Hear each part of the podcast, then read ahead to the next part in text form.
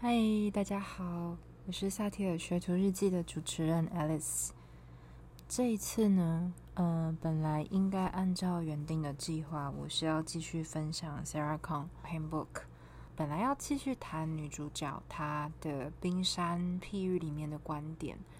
还有期待。不过因为最近其实正好是，我想应该大家都有在。常用网络社群的人应该都有注意到，最近社群上的另一波 “Me Too” 的行动开始了。那因为我自己本身非常在意性别平权的问题，呃，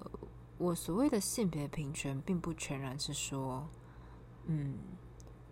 要否认女孩子的那种柔美的形象。我觉得柔美也是柔温柔，也是一种力量。那，呃，男性能不能温柔？当然也可以。所以，我所支持的性别平权，它其实是一种，只要是被权势给镇压住，或者是被欺压这样子的情况，只要是站在那样子的弱势的人，都是我希望所谓的性别平权可以去。呃，替他们发声的。那我其实看了不少网络上的自白，嗯，我其实说真的，我看了很心疼，因为，嗯，实际上，我为什么突然今天会想要把这件事情跟萨提尔连在一起，是因为，呃，萨提尔博士在。他的新家庭如何塑造人当中，第五章其实他有特别提到曼陀罗的概念。那他的曼陀罗里面，其中一个叫做感官。感官基本上，它虽然呃，我看到的是中国的简体版，所以我就直接念。他说的是你的感觉器官，你的眼睛、耳朵、肌肤、舌头和鼻子。那他在感官那一个部分，他说：“你真的了解自己的感觉吗？你是真的有很自由的去感觉到你看到什么，你听到什么，你触碰到什么？你真的有去让你的感官是打开的状态吗？”这一段其实我当时在读的时候，我有一点困惑。因为我自己是一个对于周围很敏、很敏锐的人，所以到底什么样的情况下会是你的视觉、你的听觉、你的、你的触觉是没有被打开、被限制，你无法自由的去运用你的感官？那时候其实我并没有很能够理解。那一直到最近，嗯。在看了这么多 Me Too 的文章之后，我才突然发现，这些文章其实都有一个共同点，就是当当事人感受到不舒服的时候，他们是没有办法去正视那个不舒服的。我这边想要举一个我自己的例子，我还记得我小时候啊。呃，我有一个叔叔，他非常的喜欢，就是亲我们这一辈的小孩子。我当时曾经跟我妈妈反映说，为什么叔叔每次都要亲我们？我妈给我的答案是说，那是因为叔叔看你们可爱啊，叔叔疼你呀。那我自己在。叔叔亲我的脸颊的时候，我就会问说：“为什么你老是要亲我们？”其实我的感受是不舒服的。可是我自己的案例里面，很显然的，我的感觉并没有被重视。那第二点是，大人会给予你的感受另外一个诠释的角度。所以很多时候，如果今天我们再回去看这一些童年的经历，我想我们就可以非常容易的发现，说为什么当我们遇到，呃，我们身体感受到明明是可能因为害怕而战斗，可能因为不舒服，然后产生一些那种厌恶感，嗯，可能可能其实已经想逃跑了，可是我们却还是会有另外一个声音不断的在跟你说，啊，人家可能是看你可爱，人家可能是呃，只是在跟你讲话，那你怎么不当一个贴心的？晚辈，或者是贴心的同事、贴心的朋友之类的角色，然后，嗯，给予一些支持。所以这一些我们小时候所感受到的东西，我们没办法真真实实的去面对那样的感受。而且不仅如此，我们还会被大人给出另外一个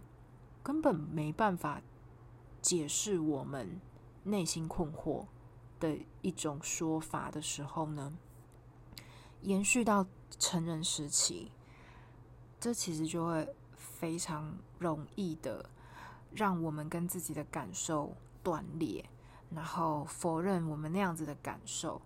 甚至我们会用一个利于他人，也就是说，我今天可能为了，嗯，为了让事件平息下来，嗯，为了。可能同事之间不要撕破脸很难看，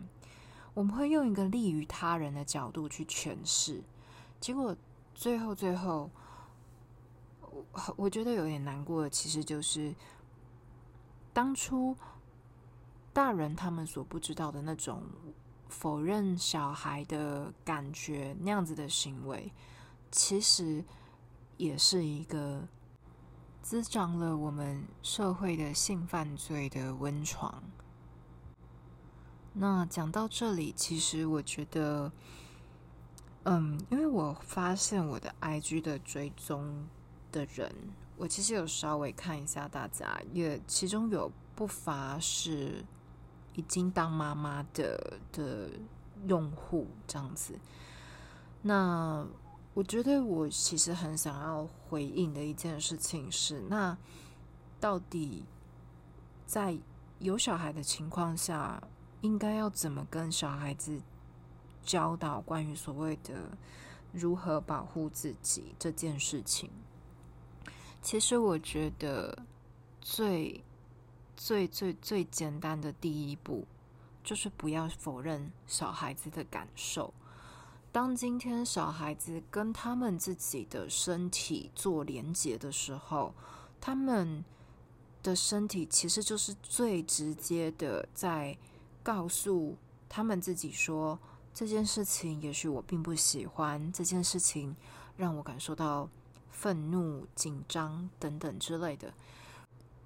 如果我们可以承接起他们的感受，然后去。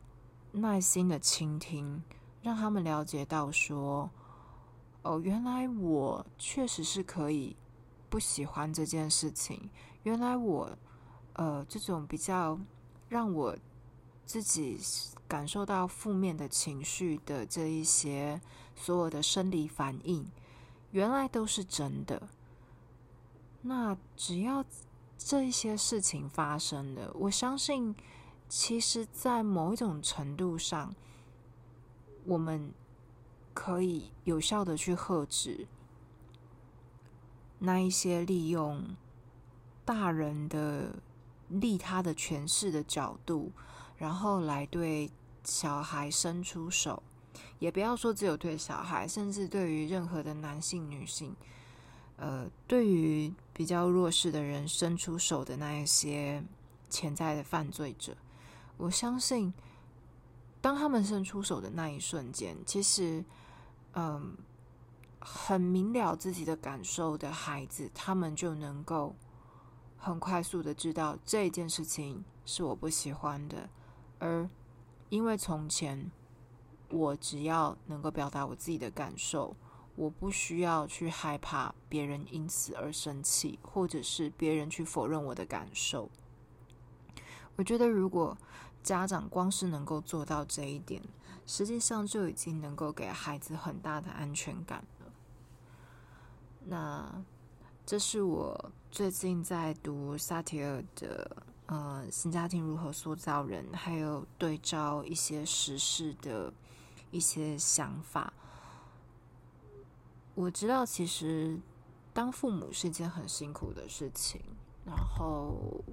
如果你自己或是你身边的人是在那样子的环境下长大，而感受到很辛苦，并且希望能够，嗯，在我们这一代能够断开这样子的枷锁、这样子的命运的锁链的话，那么，我想光是能够诚实的去感受自己的感受，以及诚实的。面对其他人所告诉你的他们的感受，只要能够承接起这一些东西，我相信其实就已经是很大的进步了。那今天就录到这边，希望大家能够好好的休息，然后在最近这个很纷乱的时代里头，能够真正的找到自己。安心安身的方式，我们下期见，拜拜。